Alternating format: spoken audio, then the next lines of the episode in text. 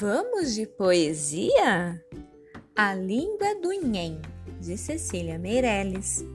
Havia uma velhinha que andava aborrecida, pois dava a sua vida para falar com alguém.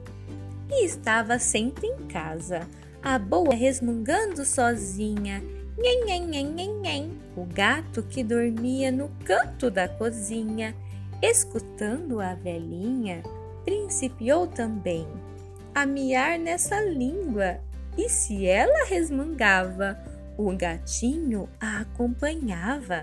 Nhen, nhen, nhen, nhen, nhen.